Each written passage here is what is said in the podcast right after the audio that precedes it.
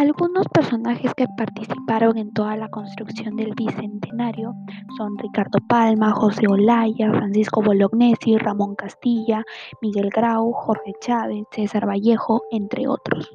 Algunos de los testimonios de las personas que han estado en todo este entorno del bicentenario es Carmen McEvoy, que dice que el bicentenario adquiere sentido, que hemos vivido la puesta en valor de la esperanza y el coraje cívico que felizmente aún nos habita.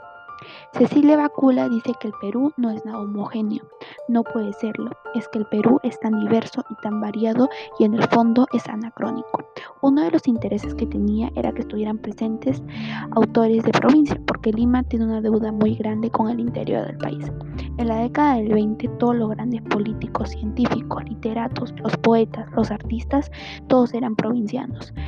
Mira Vallejo, Mira Saboga, Mira Mariátegui, Porras, Basadre, todos eran provincianos. Lima se ha tragado a las provincias y en el fondo no les hemos devuelto nada.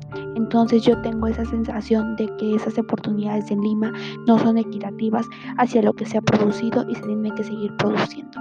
El Perú es un país que muchas personas brillantes han intentado entender y es una tarea que pasa de generación en generación. Ella, Cecilia Bácula, se refiere más a lo que tienen que ser los provincianos, las oportunidades.